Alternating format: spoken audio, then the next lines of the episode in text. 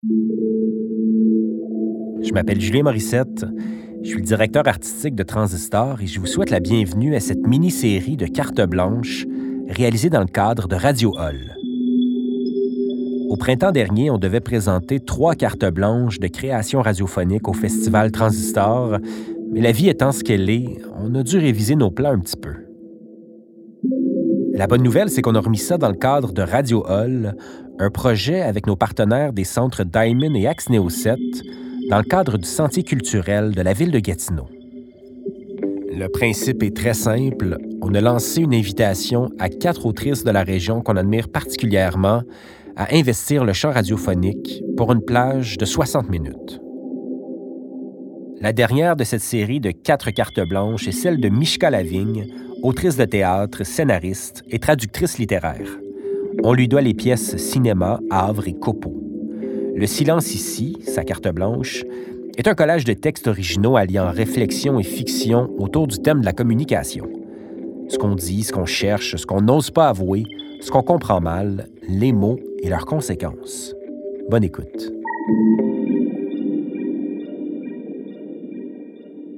Le silence ici, c'est une carte blanche théâtro-littéraire une carte blanche scientifico-intime, une carte blanche artistico-spatiale, autant fictionnelle que réelle. Le silence ici, c'est un ramassis de choses inclassables créé en juillet et août 2020 par Mishka Lavigne. Le silence ici parle de communication et de tout ce qui en découle, des non-dits et des non-sus, des choses qu'on comprend pas, qu'on n'ose pas dire, des mots et de leur absence des silences et des hurlements. Le silence ici parle de ce langage qu'on utilise pour dire, pour raconter, pour aller à la rencontre du monde, pour se reconnaître en tant qu'humain parmi les ombres, pour se retrouver dans la foule, pour se sentir vivant dans la solitude.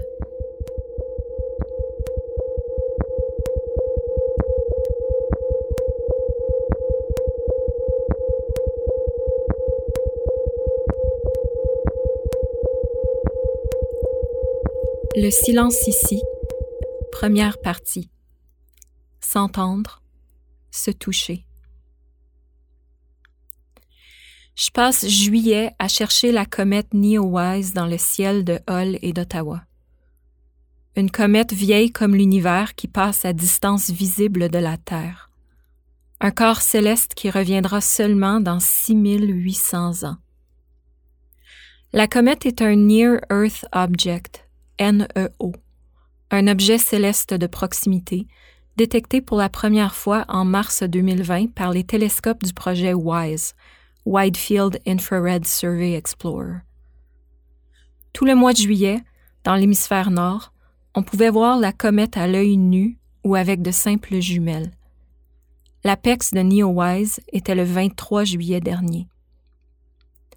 Quand je vois la comète entre deux nuages, entre deux nuées de moustiques, entre les deux rives de la rivière des Outaouais, là, au nord-ouest, il y a 103 millions de kilomètres entre son cœur de glace, sa traînée de frima et moi. 103 millions de kilomètres à l'échelle de l'univers, c'est de la proximité. C'est presque la porte d'à côté. C'est presque se toucher. Pour ma fête de 10 ans, je reçois un télescope blanc avec un petit trépied qui se replie sous l'objet. On est en novembre. Il fait froid. Et je monte le minuscule télescope pour enfants en haut de la structure de jeu en bois dans notre cour. Je me hisse tout en haut et je vise la Lune. Le livre qui venait avec le télescope dit qu'il existe sur la Lune quelque chose qu'on appelle la mer de la tranquillité. Et j'ai jamais entendu un plus beau nom pour une mer qui n'en est pas une. Je traîne mon télescope partout, à la maison, au chalet, chez les cousins. Partout le ciel est pareil, tout est à sa place. En 2007, je me retrouve en Australie. Et là, rien n'est à sa place. Je trace les contours de la croix du Sud je cherche les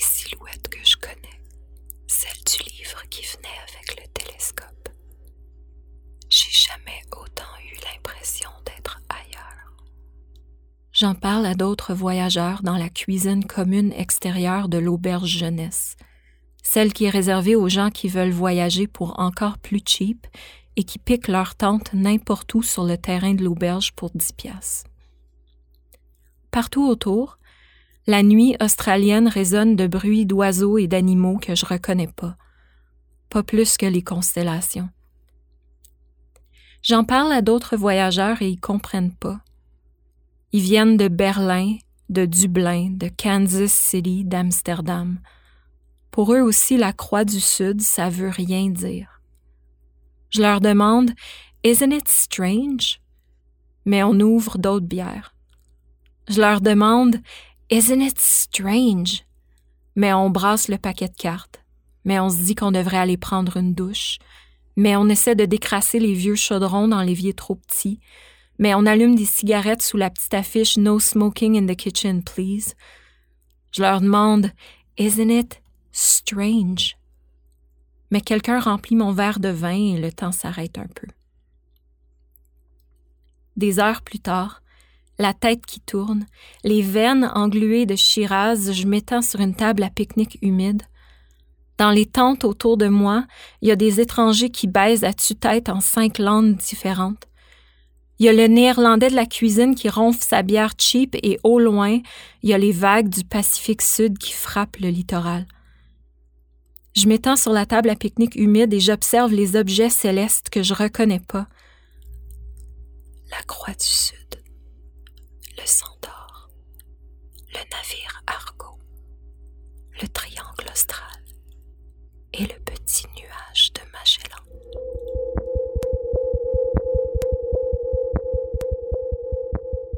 On est le 21 août 2017 et je marche dans l'air liquide de Chicago vers le parc de Montrose Beach sur les rives du lac Michigan. Aujourd'hui, à Chicago, le soleil disparaîtra complètement. Je suis atterri dans la Windy City il y a une semaine. Depuis que j'y suis, je vois tous les dépanneurs, pharmacies, kiosques d'attrape-touristes de ce nom vanter à tout le monde leur Eclipse Goggles sanctioned by NASA. À Hull, le soleil ne disparaîtra pas complètement. Presque pas assez pour s'en rendre compte. Mais ici, ce sera un spectacle. Le matin du 21 août, au 7-Eleven à côté de mon appartement, je demande au gars du comptoir s'il reste des lunettes. Il me dit qu'il est sold out depuis au moins une semaine. C'est lui qui me suggère d'aller à Montrose Beach. La ville de Chicago et le planétarium Adler vont en distribuer gratuitement. Get there early, you might get lucky. Lucky, lucky. Je marche dans l'air liquide de Chicago vers Montrose Beach. Il est early.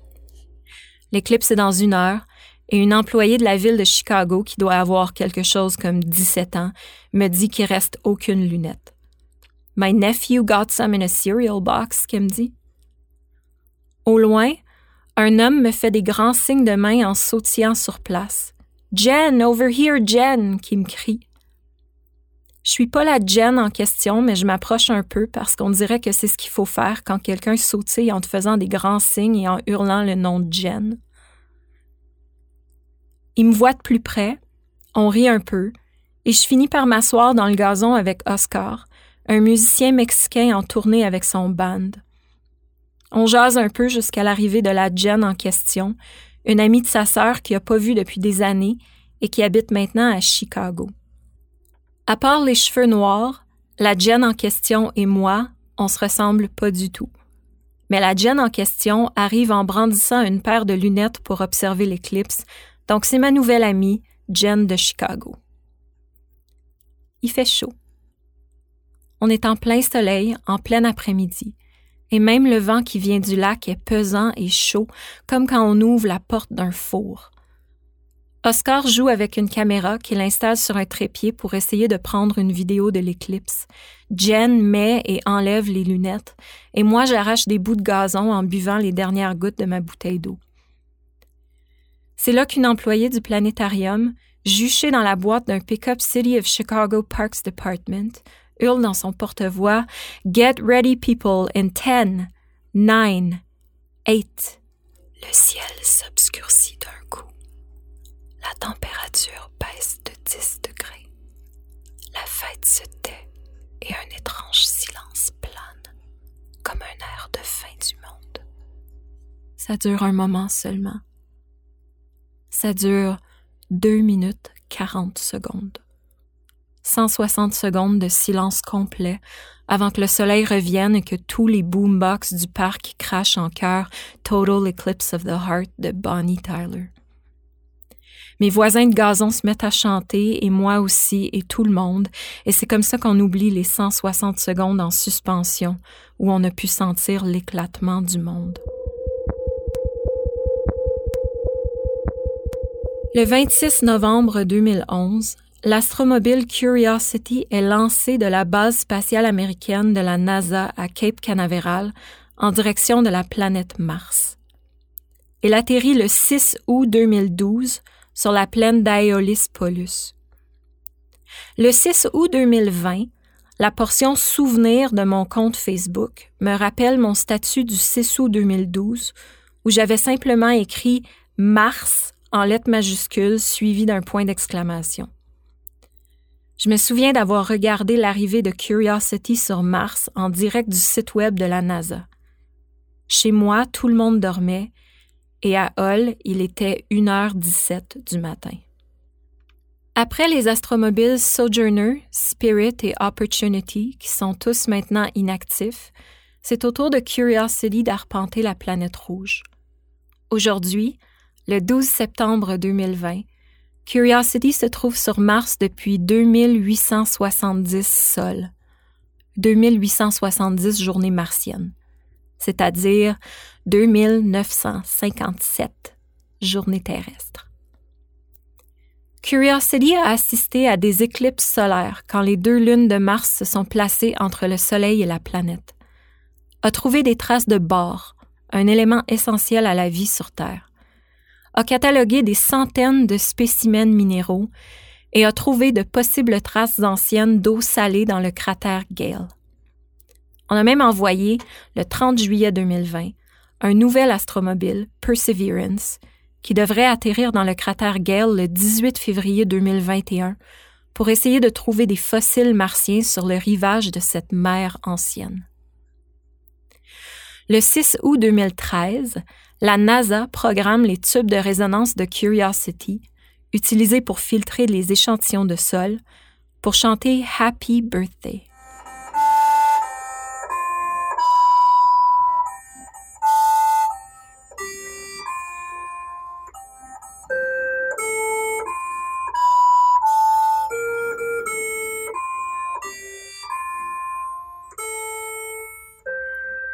C'est la seule fois où ça arrive. Quand on demande à la NASA pourquoi l'astromobile ne célèbre plus son anniversaire, la NASA répond que faire vibrer les modules d'analyse géologique de Curiosity pour chanter Happy Birthday ne présente aucun gain scientifique et épuise la pile nucléaire de l'appareil. Je ressens toujours quelque chose comme de la tristesse quand je pense à cet unique Happy Birthday, à cet unique moment où quelqu'un, quelque part, a programmé le robot pour faire une chose qui n'était pas de la science, pas de l'analyse, pas de l'exploration. Un seul petit moment ludique en huit ans de travail. C'est un robot. C'est pas vivant. Je le sais. Mais quand même, un petit quelque chose comme de la tristesse. Le jeudi 2 novembre 2000, j'ai eu 16 ans. Happy birthday to. Le jeudi 2 novembre 2000, c'est aussi la dernière journée où tous les êtres humains vivants de la Terre se trouvaient en même temps sur la planète. Parce que depuis le 2 novembre 2000, des astronautes habitent la Station spatiale internationale en permanence. Sur le site www.howmanypeopleareinspacerightnow.com, on indique qu'aujourd'hui, le 12 septembre 2020, trois personnes ne se trouvent pas sur Terre. Chris Cassidy, Anatoly Ivanishin, Ivan Wagner.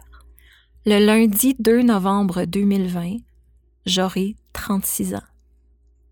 Malgré ce que je croyais, c'est pas encore trop vieux pour devenir astronaute. Même si je nourris une drôle d'obsession pour l'espace depuis que je suis enfant, que je suis fascinée par les photos de la Terre prises de la Station spatiale internationale, que je like tous les médias sociaux de la NASA, et même si je lis compulsivement les entrevues d'astronautes à bord ou à leur retour, je sais que je pourrai jamais comprendre ce que ça fait de voir la Terre d'en haut. Je sais que j'aurai jamais les bons mots pour décrire ça. Un petit quelque chose comme de la tristesse. En 2013, l'artiste viennois Bartholomeus Traubeck crée un genre de tourne-disque sans aiguille sur lequel des capteurs laser enregistrent les variations de couleurs et de texture entre les anneaux d'une tranche de tronc d'arbre et transfère ces informations en notes de piano. L'album Years comprend sept morceaux qui font entendre la musique des arbres.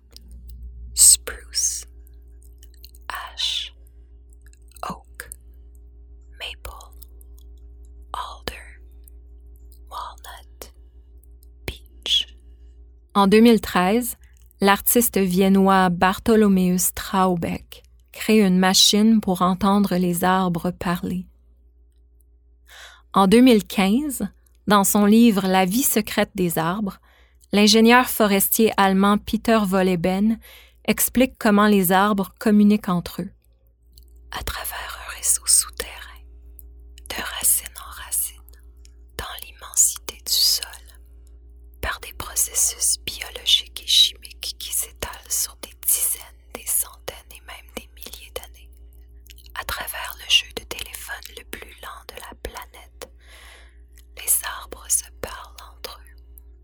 En 2015, dans son livre La vie secrète des arbres, Peter Wolleben explique comment les arbres se parlent entre eux. Mais on ne sait toujours pas, nous, comment parler aux arbres. En 2017, la sonde Cassini de la NASA plonge dans l'atmosphère de la planète Saturne et le contact avec la Terre est rompu. Avant de perdre contact avec Cassini, les équipes de la NASA enregistrent le son d'énormes vagues de plasma qui circulent entre Saturne et son satellite naturel Encelade. Un peu comme une radio qui convertit les ondes électromagnétiques en sons que l'oreille humaine peut entendre, la NASA convertit les vagues de plasma en sons. On dirait des vagues, le son d'un coquillage qu'on porte à son oreille, le son d'une autoroute très loin, le son du vent dans une forêt de feuillus. On dirait des acouphènes. En 2017, la sonde Cassini enregistre le son de Saturne.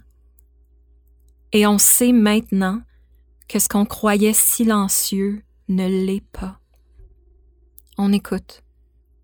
On cherche quelque chose. Que ce soit un petit moment de rencontre avec des inconnus sous la noirceur d'une éclipse solaire. Que ce soit le sentiment d'être toute petite en voyant une comète au cœur de glace que ce soit la sensation d'étrangeté des constellations qui ne nous sont pas familières, que ce soit l'idée qu'un robot loin de la Terre trompe sa solitude en se chantant bonne fête. On cherche à ce que le monde nous touche. On voudrait sentir que les arbres nous parlent. On sait que le silence absolu n'existe pas dans la nature. S'entendre, se toucher.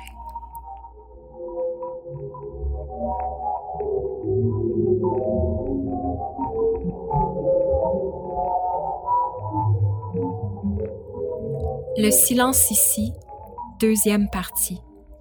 Chaud à s'y noyer. Quand la chaleur humide de juillet écrase jusqu'au plus petit soupir, jusqu'au plus petit désir. Chaud à s'y noyer est un monologue théâtral original de Mishka Lavigne avec la voix de la comédienne André Rainville. Il fait chaud à s'y noyer. Le corps fondu à même le velours moite du sofa. L'air frémit au passage du chat qui vient frotter sa tête sur ma main. Les lumières tamisées pour faire croire au corps qu'il fait moins chaud. Et par la fenêtre laissée ouverte, on entend les éclats de voix d'une fête à laquelle je suis pas invité. Les voisins d'en face et la fête qui dure depuis juin. Le jour, la fête est sur pause, mais le soir, tous les soirs, il y a fête. Le ciel crache timidement trois gouttes de pluie, malgré le petit triangle rouge, veille d'orage violent, affiché dans le coin du téléphone depuis des jours. Même le ciel a trop chaud pour pleuvoir. Et si je bois de l'eau très froide, que je la laisse couler entre mes lèvres, je peux presque m'imaginer ailleurs qu'ici. Le chat liche les gouttelettes de condensation qui s'accumulent sur le verre, comme si c'était un cocktail de bar chic qui s'appellerait ailleurs qu'ici. Le bar, euh, pas le cocktail. Il fait chaud à s'y noyer. Les yeux fermés, j'hallucine la sonnerie de mon téléphone. Ma sonnerie s'appelle Instant Calm, mais c'est toujours tout le contraire. L'air est si pesant que même les éclats de la fête sont étouffés. Le son circule pas dans l'humidex de l'été d'ici. L'air liquide et la fête en apnée. Les yeux fermés à me rappeler l'odeur de la neige. Me demander si les cellules de la peau se souviennent de l'hiver. Me demander si la peau garde en mémoire le froid. Si les doigts enflés de chaleur se rappellent encore les engelures. Au loin, le tonnerre gronde. Mais c'est jamais ici que l'orage éclate. Dehors, les bouteilles sont lancées au fond des bacs bleus de la ville. Les sandales claquent sur l'asphalte des trottoirs. Les voix s'éloignent et les inconnus fêtards arpenteront l'air pesant, d'îlot de chaleur en îlot de chaleur, pour rentrer à la maison. Reste seulement cette jeune femme et ce jeune homme qui se tournent autour depuis les premières fêtes du mois de juin. Ils parlent à voix basse. Ils rient. J'imagine leur cœur qui s'emballe et leur voix qui tremble un peu, juste un peu. Les vêtements collés à la peau et les doigts qui tremblent un peu, juste un peu. Je l'imagine, elle, toucher son bras à lui, sentir de ses doigts la sueur de sa peau, l'électricité de sa peau. Ou peut-être attendait-il simplement que les autres s'en aillent pour gravir quatre à quatre les marches de cet appartement étouffant qu'ils occupent au troisième. Qu'ils laisseront leurs mains se balader entre une hanche et un bas de dos et une mèche de cheveux dans la cage d'escalier. Peut-être qu'ils s'embrasseront dans la cage d'escalier comme on s'embrasse dans les cages d'escalier l'été. Peut-être qu'ils s'embrasseront pour la centième fois, la millième fois. Ou encore peut-être qu'ils ont déjà vécu tout ça, toutes ces choses-là. Les frôlements dangereux et les nuits d'humidex sous le ventilateur. Peut-être que tout ce qui reste maintenant de leur dévoration d'avant, ce sont des fêtes dehors où, parmi les autres corps qui se cherchent, qui se parlent, qui bougent, qui boivent et fument et fêtent, ils peuvent se regarder, s'épier, se regretter, en faisant semblant d'être encore amis, pour ne pas que les autres aient à choisir lui ou elle. Peut-être que les autres sont partis un à un, les laissant soudainement seuls, ensemble, à s'imaginer gravir quatre à quatre les marches jusqu'au troisième, comme avant. Comme avant. Dehors, la fête est terminée et j'ouvre pas les yeux pour voir, pour confirmer laquelle de mes histoires de canicule est la vérité pour pas voir s'ils s'embrassent comme une première fois ou s'ils montent faire l'amour dans l'air pesant comme une centième fois, ou s'ils se quittent au coin de la rue d'un signe de la main, lui d'un côté, elle de l'autre. Savoir, c'est pas important. Sur l'écran du silence en forme de téléphone, le triangle rouge, veille d'orage violent, disparaît ce ne sera pas ce soir que le ciel s'ouvrira.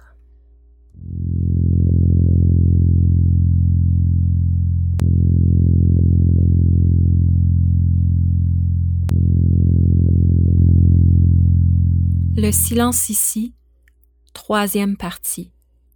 Froid à faire fendre. Dans la slush et les flocons de l'hiver, quand la neige absorbe l'idée même des mots, le refuge est à l'intérieur. Mais entre les flammes dans la neige et le thé fumant, entre les non-dits et l'imagination qui s'emporte, ce ne sont pas tous les mots qui sont bien compris. Une première version de Froid à faire fendre a été présentée en 2017 dans le cadre du marathon d'écriture du Salon du livre du Grand Sudbury, dans une mise en scène de Gabriel Lalonde avec les comédiens François et Éric Lapalme. Cette nouvelle version de Froid à faire fendre met en scène les voix des comédiens Virginie Charland et Jean-Christophe Yel.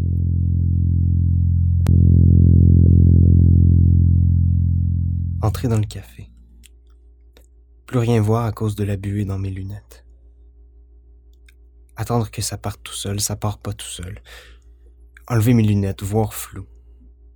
Pas capable de lire le menu sur le tableau en arrière du comptoir. Savoir qu'il y a des gens derrière moi, le souffle court. Les yeux en panique qui cherchent à déchiffrer le flou, j'ai chaud.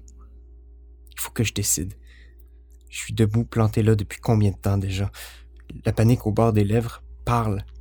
Fais juste ouvrir la bouche et parler. Tu me regardes. Oui? Un thé. Quelle sorte de thé? Euh. J'ai plein de choses. Euh. Caféine, pas de caféine, noir, blanc, vert, rouge, floral, épicé, fruité, herbeux, terreux. Euh, surprends-moi. OK. Mes lunettes enfin désembuées. C'est un mot désembué? Je sais pas. Remettre mes lunettes. Voir clair. Voir ton dos en train de me faire un thé. Voir ta main, ton bras. Prendre une cuillère sur le comptoir. Voir ton chandail de laine qui a l'air chaud. Voir le petit tatouage de branches d'épinette en arrière de ton cou. Tu te retournes. Tu me donnes une immense tasse bleue remplie à rabord. Il y a du miel sur le comptoir là, si tu veux. Je te suggère de mettre un peu de miel. C'est bon, tu vas voir. C'est mon thé préféré. La boîte est belle, regarde. Je marmonne, c'est vrai. La boîte est belle, vraiment belle. Merci pour le thé. J'ai hâte de goûter à ça. Je m'assois à une table et de là je te regarde. Entre deux clients, tu me fais un sourire. Un sourire de comme si tu me connaissais. Comme si on se connaissait depuis longtemps, des mois, des années, des siècles. Mais c'est peut-être juste ton sourire de fille de café de service à la clientèle de moi je suis ta clientèle et le client a toujours raison. Et on, lui fait des beaux sourires de miel et on lui dit que tous les thés sont notre thé préféré pour le 2 dollars de tip dans le pot maçon, merci, thank you. Peut-être que tout ça, c'est rien finalement. Dans ma tête, juste inventé. Je souffle sur mon thé. Mes lunettes se réambuent. C'est un mot réambu? Je sais pas. J'ai griffonné un message sur un petit papier. Je l'ai plié en bateau et je l'ai laissé tomber sur ta table quand je passais près de toi avec un plateau pour euh, ramasser la vaisselle sale laissée pour compte. Je déplie le bateau. Derrière le comptoir, tu me fais un petit sourire. Un vrai petit sourire? Comment savoir? Déplier doucement, doucement le petit bateau de papier. Aimes-tu ton thé? Dit le bateau de papier. Tu me regardes, me souris. Je plonge dans le papier bateau déplié, le recto, le verso, les petites lettres bleues toutes croches. Aimes-tu ton thé? Il fait froid. Viens faire un feu ce soir, au bout de River Road, Pontiac, là où les arbres s'arrêtent pour laisser poindre le blanc du blanc de la rivière gelée. Viens faire un feu ce soir, qu'on s'emboucane la face et qu'on se réchauffe les doigts. Toi et moi, 8h30. Viens. dit le bateau en papier. Tu me regardes de derrière le comptoir, tu sais que j'ai lu ta note, remonter les lunettes sur mon nez, prendre un crayon dans ma poche, écrire OK en grosses lettres sur le papier, le replier en n'importe comment qui ressemble pas à un bateau, euh, remettre mon manteau, déposer ma tasse vide sur le comptoir en passant, laisser tomber le papier à côté de la caisse, à l'endroit où je sais que tu vas le voir, sortir dans la tempête, lunettes glacées sur le bout de mon nez, pas me retourner pour devoir déplier mon message, pour voir si tu souris, juste un peu, en lisant. J'arrive à 8 heures. Question de faire le feu avant que t'arrives. Question que tu saches où me trouver. Il fait noir de forêt dans le noir, mais la lune éclaire toute la neige blanche. Marcher jusqu'au bout des arbres, presque entendre le son de l'eau prisonnière sous la glace, lever les yeux au ciel pour voir les étoiles qui ont froid. Je prends la pile de vieux journaux que les gens abandonnent au café et j'y mets le feu avec un briquet au logo d'un bar que je sais plus pourquoi que j'étais là une fois, mais où je m'étais dit cool des briquets, puis que j'en avais pris un même si je fume pas, puis que je laisse traîner dans la poche de mon manteau depuis deux hivers. Journaux en feu, petite branche en feu, petite bûche en feu, grosse bûche en feu. Huit heures et demie. Attendre t'attendre, toi. J'allais y aller, je te jure. Je voulais vraiment, vraiment y aller parce que tu m'avais invité et parce que je faisais juste penser à ton tatouage d'épinette dans le cou en me disant que euh, je devrais y aller. Mais je pensais aussi au sourire de service à la clientèle et à l'idée que tout ça c'était dans ma tête. Que dans le fond, le petit bateau de papier, c'était pas pour moi, c'était pour quelqu'un d'autre, genre quelqu'un de plus beau, de plus calme, de plus tout que moi.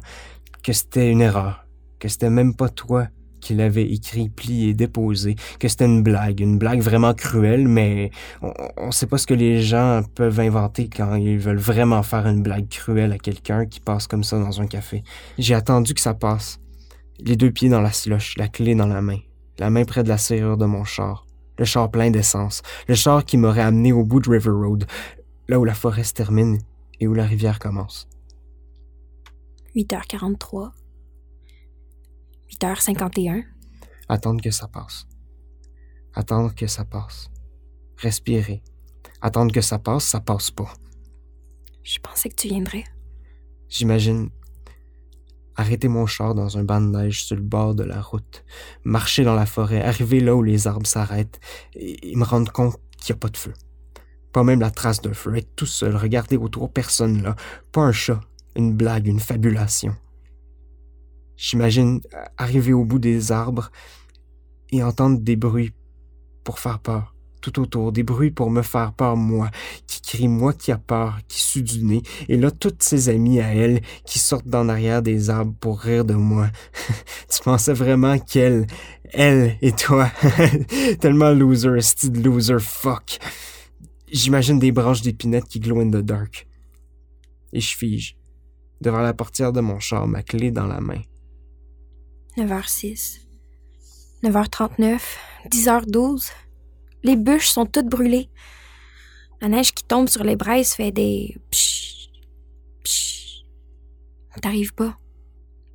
Je rentre à la maison. Pas capable. Je rentre à la maison. Et mes rêves sont peuplés d'épinettes en feu. Matin vraiment trop tôt d'hiver encore noir dehors. Passer la porte du café. Lunettes embuées. Encore embué, lunettes à marde. Enlever mes lunettes, pas pouvoir lire le menu. Arriver devant toi au comptoir, mettre mes lunettes embuées pour voir quand même un peu. Toi qui pousses la porte, qui enlèves tes lunettes, qui les tiens délicatement dans tes mitaines que t'as pas enlevées. Je te regarde de pied en cap, de tes bottes qui font des flaques sur le plancher à tes petits yeux qui cherchent à voir sans tes lunettes. Je te regarde de pied en cap et j'attends tes circonstances atténuantes. Euh. Ouais. Je. OK. Je m'excuse pour hier soir. Je suis pas venu. Je m'excuse. Sure. Je m'excuse pour vrai. OK. Euh. Tu veux quoi? Un thé? Quelle sorte? Euh. Finalement, non. Pas de thé.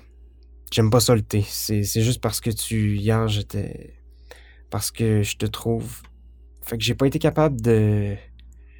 Euh, hier, j'ai pas été capable de dire ce que je voulais vraiment. Et ce que je veux vraiment, c'est un café. Un allongé, deux shots. Chaud, fort. Je veux un café. Tiens. M'asseoir à une table. La même table qu'hier. Te regarder au comptoir.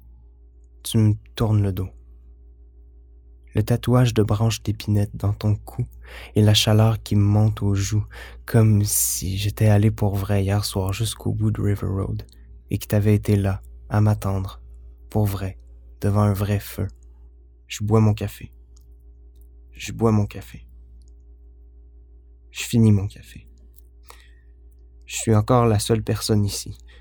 Je prends la petite chandelle sur la table, de petits briquets d'un bar pas rapport qui traînent dans mes poches depuis deux hivers. J'allume la petite chandelle Je la prends dans mes mains et je la dépose sur le comptoir. Je sors vite vite en n'attachant même pas mon manteau. Gling-gling de clochettes de porte et je le regarde partir dans la neige. Sur le comptoir, une petite chandelle allumée et un petit bout de napkin griffonné. Ce soir, River Road, là où la forêt se termine et où la rivière commence. Ce soir, pour vrai? Texte-moi 819 blablabla. Je texte 819 blablabla. Ding. La neige semble pas vouloir s'arrêter. La route va être laide. Ah, ah, ok, je, je comprends. C'est pas grave. Une autre fois que je texte debout, en plein milieu du trottoir. Les doigts gelés, les mitaines entre les dents. À place, viens regarder la neige avec moi. Où? Ici, au café, après 9 heures, quand ça ferme. C'est beau ton tatouage. Ton tatouage de branche d'épinette que j'écris sans même y penser. Le téléphone me dit envoie encore pendant une éternité et je suis du nez. Le téléphone dit envoyer. Rien pendant 8000 ans. Puis trois petits points qui me disent qu'elle écrit. Puis disparaissent. Puis reviennent. Puis disparaissent. Puis reviennent. J'ai chaud là. C'est une bonne histoire. Je te raconterai ce soir, après 9 heures. Je souris. Je texte un petit bonhomme qui sourit. Je texte à ce soir. Je texte un autre bonhomme qui sourit. À ce soir. Je mets mon téléphone dans ma poche. Je remets mes mitaines. La neige enterre la ville. Je me retourne vers le café. La lumière qui embrase l'intérieur. Les fenêtres qui luisent orangées dans la neige qui tombe. Au détour des arbres, les flammes.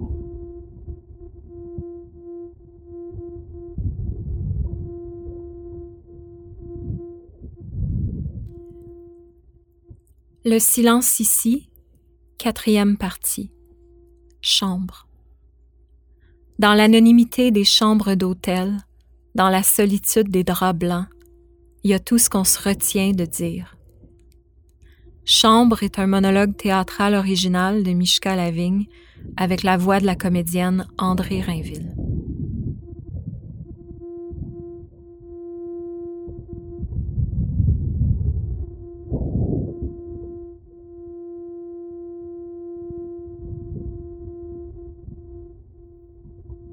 Les draps blancs et l'odeur d'eau de javel, le tac-tac, tac-tac d'un vieux radiateur et l'espace entre les rideaux qui laisse filtrer un tout petit rayon de lumière de ville.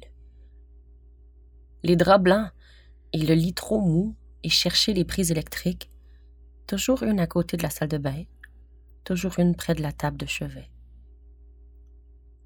Les draps blancs et la petite affiche de ne pas déranger à mettre autour de la poignée.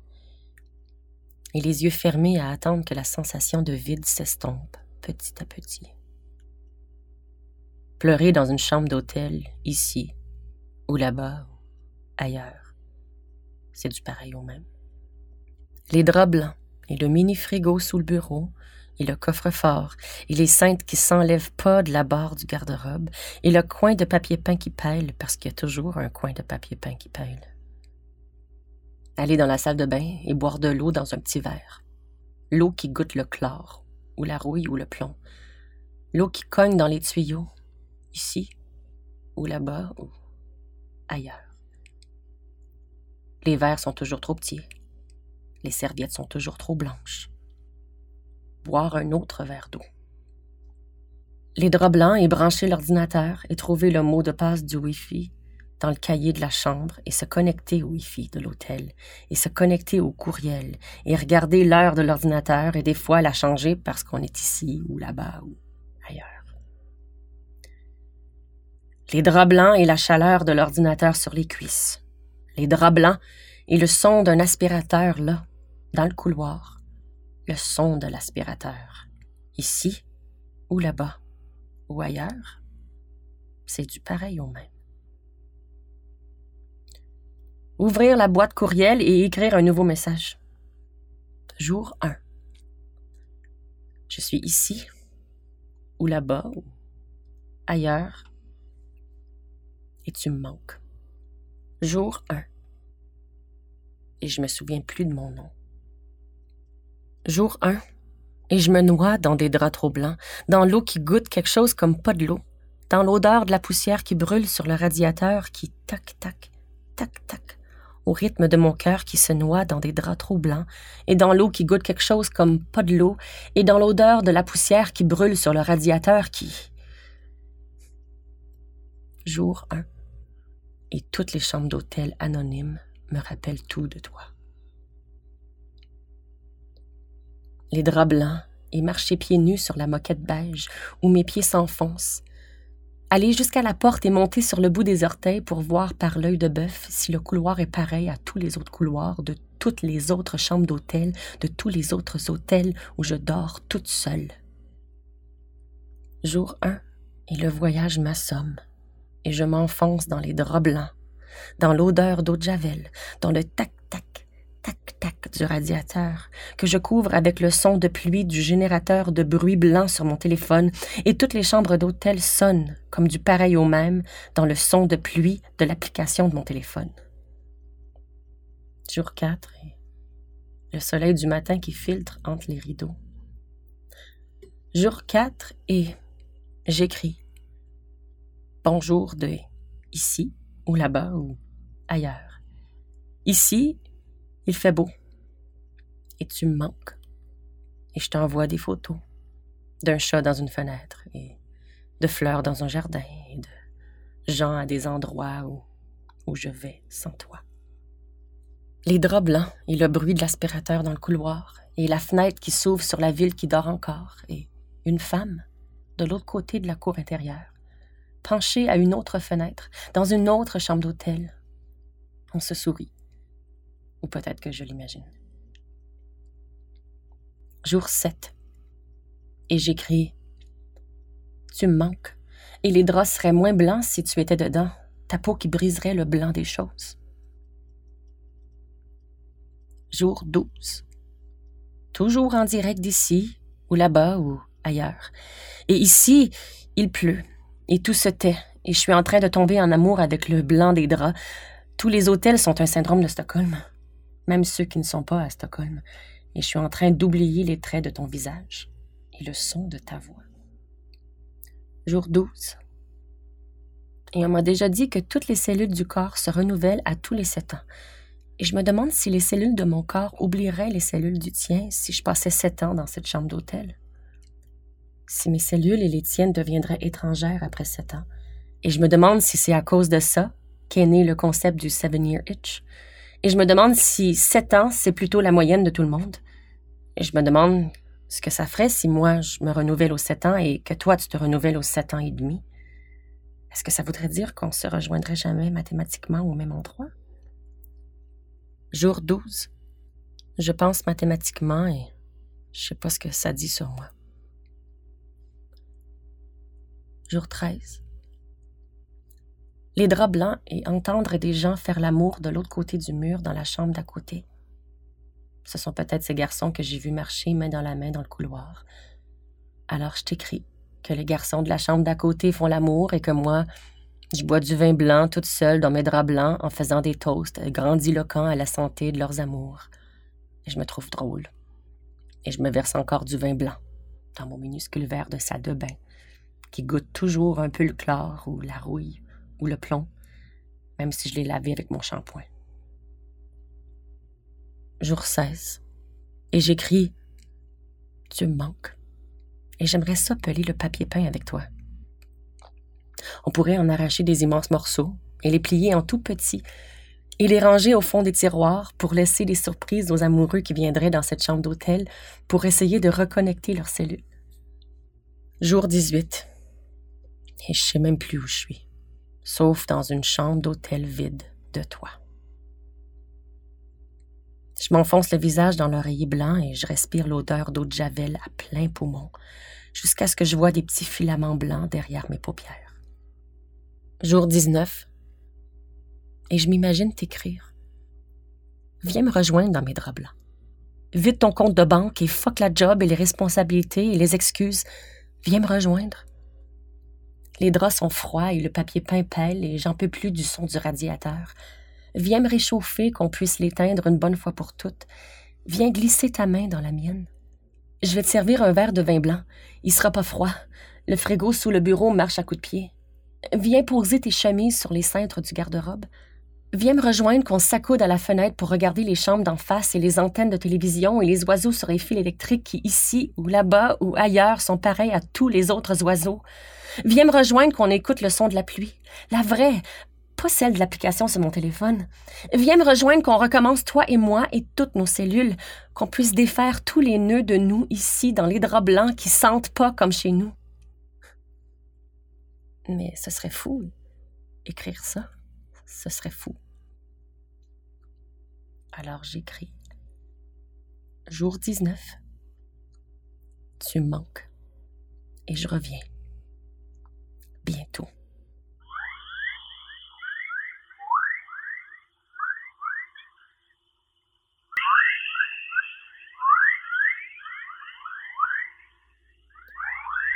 Le silence ici, cinquième et dernière partie, bouteille à la mer. Ce qu'on entend ici, c'est le concert de toutes les ondes radio qui sont présentes dans l'atmosphère terrestre. On est extrêmement bruyant. Mais ce qu'on redoute vraiment, c'est le silence. On aura mis 2218 satellites en orbite autour de la Terre deux stations spatiales, bientôt une troisième. On aura envoyé des sondes, des fusées, des capsules, des cosmonautes, des astronautes. On aura envoyé des messages, des centaines de messages, des signaux radio, des ondes courtes, des ondes longues, des signaux laser. On aura déployé des capteurs radio tout en haut des montagnes. On aura construit des télescopes immenses au beau milieu du désert on aura élaboré des projets complexes dévoués à chercher quelque chose, n'importe quoi, juste un petit signe de vie. On aura récolté le cœur battant, l'imagination qui s'emballe, l'équivalent de siècles d'écoute. On aura écrit des milliers d'histoires sur notre rencontre avec d'autres, avec ailleurs. Mais encore, ce qu'on redoute, c'est le silence. Du 21 au 23 août 1924, la planète Mars, en orbite d'opposition, se retrouve au point le plus rapproché de la Terre depuis les 100 dernières années. Pendant 36 heures, aux États-Unis, on observe le National Radio Silence Day. Pendant les cinq premières minutes de chaque heure, tous les signaux radio du pays se taisent et l'Observatoire naval américain, avec son récepteur radio hissé dans un ballon dirigeable à 3 km du sol, tente de capter des messages envoyés par la planète rouge.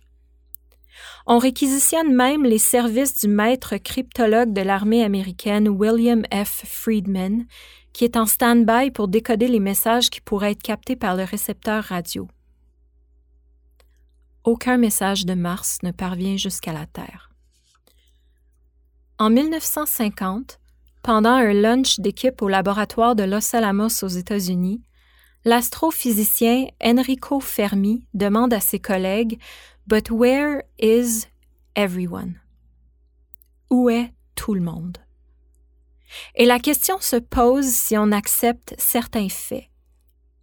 Si on sait qu'il existe entre 200 et 400 milliards d'étoiles dans la Voie lactée, et 70 sextillions d'étoiles, ça c'est 7 fois 10 exposant 22 dans l'univers observable, et qu'on sait qu'il existe des milliards d'étoiles semblables à notre Soleil dans la Voie lactée, alors les probabilités sont très grandes que certaines de ces étoiles possèdent des planètes semblables à la Terre. Si on sait que plusieurs de ces étoiles sont beaucoup plus vieilles que notre Soleil, et si on admet qu'une planète semblable à la nôtre est un phénomène commun, alors certaines de ces planètes auraient pu développer une vie intelligente depuis longtemps. Ce qui voudrait dire que certaines de ces civilisations ont peut-être déjà développé le voyage interstellaire, ce que les humains sont en train d'explorer aussi. En sachant qu'on peut traverser la Voie lactée en quelques millions d'années, même à la vitesse très lente des déplacements interstellaires tels que nous les concevons en ce moment, et en sachant que la plupart des étoiles semblables à notre Soleil sont plusieurs milliards d'années plus anciennes, alors on peut accepter que la Terre devrait déjà avoir été visitée par des civilisations extraterrestres. Par contre, il n'existe aucune preuve convaincante que ces visites se seraient bel et bien produites. On a appelé ceci le paradoxe de Fermi. Des réponses mathématiques ont été proposées au paradoxe de Fermi. L'équation de Drake, élaborée par l'astronome Frank Drake en 1961, qui est largement critiquée pour ses éléments difficiles à quantifier en valeur absolue, et plus récemment, l'équation de Sager, élaborée par Sarah Sager en 2013, qui vise à quantifier les probabilités de trouver de la vie simplement, plutôt qu'une vie intelligente apte à communiquer avec nous. Mais pour plusieurs, le paradoxe de Fermi n'est pas un paradoxe scientifique. C'est un paradoxe anthropologique, philosophique et moral.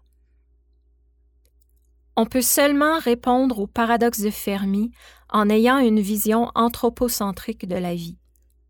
C'est seulement de la vie intelligente si elle ressemble à l'humain. C'est seulement de la vie intelligente si on peut la comprendre avec une vision humaine du monde. C'est seulement de la vie intelligente si elle cherche à entrer en contact avec d'autres. Peut-être que les civilisations extraterrestres ne nous contactent pas, tout simplement parce que ça leur tente pas. Une autre réponse au paradoxe de Fermi, une autre réponse qui pourrait expliquer l'absence de communication entre la Terre et des civilisations extraterrestres, est ce qu'on appelle le paradoxe de SETI. Le sigle SETI veut dire Search for Extraterrestrial Intelligence. SETI regroupe tous les projets de recherche de vie intelligente qui existent depuis le début des années 1900 et l'invention de la radio, mais surtout depuis le début des années 1960. Plusieurs projets SETI sont pilotés par des sommités mondiales dans les domaines de l'astronomie et l'astrophysique, comme le projet Breakthrough Listen, créé par Stephen Hawkins en 2015 et qui est toujours actif aujourd'hui. La réponse du paradoxe de SETI à la question d'Enrico Fermi Où est tout le monde est simplement Peut-être que tout le monde écoute, peut-être que personne ne transmet. Peut-être qu'on ne sait pas quoi chercher. Peut-être qu'on ne sait pas quoi envoyer. C'est le silence c'est ce qu'on redoute vraiment, le silence. Mais on essaie, encore et encore. Le message d'Arecibo est un message interstellaire de 1689 bits envoyé le 16 novembre 1974 via le radiotélescope d'Arecibo aux Philippines en direction de l'amas globulaire M13, qu'on appelle aussi l'amas d'Hercule. Le message, composé par Frank Drake, le Frank Drake de l'équation, et Carl Sagan, va mettre 20 000 ans pour atteindre M13. On sait maintenant, et on savait aussi en 1974, que dans 20 000 ans, l'amas globulaire M13 ne sera même plus situé à l'endroit visé par le télescope. On a donc envoyé le message d'Arecibo avec l'espoir infinitésimal qu'il soit capté accidentellement l'espoir qu'on accroche peut-être quelque chose en cours de route. Qu'est-ce que ça dit sur nous, ça? En 1977, les sondes Voyager 1 et Voyager 2 quittent la Terre avec à bord ce qu'on a appelé les Golden Records. Genre de bouteille à la mer, les disques d'or de Voyager contiennent une collection hétéroclite de 116 images de la Terre. La grande barrière de corail, un éléphant, la mer Rouge, une structure d'ADN, l'Opéra de Sydney, une fleur, la Grande Muraille de Chine, un astronaute dans l'espace, un diagramme de la division cellulaire, etc. Les disques contiennent aussi des sons, des bruits d'animaux, des pleurs de bébés, des vagues, des bruits de pas, des extraits de 56 langues vivantes et de la musique, des instruments traditionnels, de l'opéra, des chants religieux, Bach, joué par Glenn Gould, des mariachis mexicains et Johnny B. Good, chanté par Chuck Berry. Un comité de sélection a mis un an pour choisir tout ce qui figurerait sur les disques, tout ce qui, selon lui, représenterait l'humanité. Les disques d'or sont soudés au sonde Voyager et sont protégés par un couvercle. Sur le couvercle, une gravure identifie la position de notre Soleil en le plaçant au centre des 14 pulsars qui nous entourent. Des indications routières pour remonter à la source de nos bouteilles à la mer. Il y a sept ans, aujourd'hui, le 12 septembre 2013, la sonde Voyager 1 quittait notre système solaire en emportant avec elle l'image d'un coquillage, le son d'un battement de cœur et Melancholy Blues de Louis Armstrong. Dans son article The Strangely Human Messages We Send to Aliens, publié chez Medium en 2018, la journaliste américaine Jamie Green suggère que ceux qui pourraient trouver les disques d'or de Voyager ou intercepter le message d'Arecibo, ce serait simplement nous des nous futurs, des humains qu'on ne connaît pas encore. Des humains futurs qui auraient développé la capacité de voyager dans l'espace et qui tomberaient, au gré de leur voyage interstellaire, sur ces artefacts du passé de la Terre. Des humains futurs qui se demanderont pourquoi on a envoyé dans l'espace une photo du Grand Canyon, du Taj Mahal. Est-ce que le Taj Mahal existera encore? des images de Jane Goodall qui étudie des chimpanzés, un diagramme du système solaire, des voix en 56 langues peut-être éteintes depuis des millénaires, des sons d'animaux qui n'existeront peut-être, probablement, plus.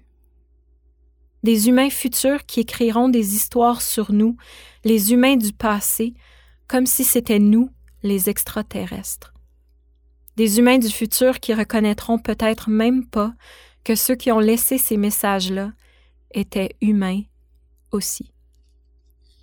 Alors pour la postérité, je laisserai un peu de moi, un peu de mes mots, un peu de quelque chose d'humain sur les ondes de Radio Hall.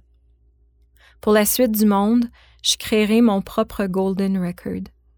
J'y mettrai une photo des marécages de mon enfance, le bruit de la glace qui craque sur la rivière des Outaouais, le morceau de météorite que j'ai trouvé dans un stationnement quand j'avais 12 ans, le goût sucré d'une fraise, le souvenir d'une soirée avec mes amis dans un chalet plein de guêpes, l'odeur du parfum de ma mère, le branti qui s'accroche toujours à la chemise de chasse de mon père, une vieille photo de mon frère sans ses deux dents en avant en costume de neige bleue, la sensation de mon chat collé sur mon flanc droit, le son de ta voix, la douceur de ta peau, et aussi le son de mon rire à moi, parce que c'est de ça dont je voudrais me rappeler. Et on trouvera mon golden record à moi, et on comprendra rien à rien, mais on se dira qu'il y a quelque chose d'humain là-dedans, quand même.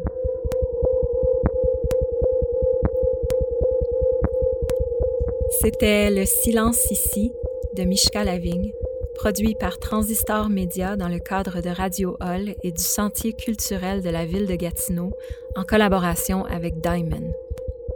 Avec les voix des comédiens Virginie Charland, André Rainville et Jean-Christophe Yell et la voix de l'autrice Mishka Lavigne. Aux enregistrements des voix et au montage, Stephen Boivin, tous les clips sonores que vous avez entendus sont disponibles, libres de droit, sur le site web de la NASA au www.nasa.gov.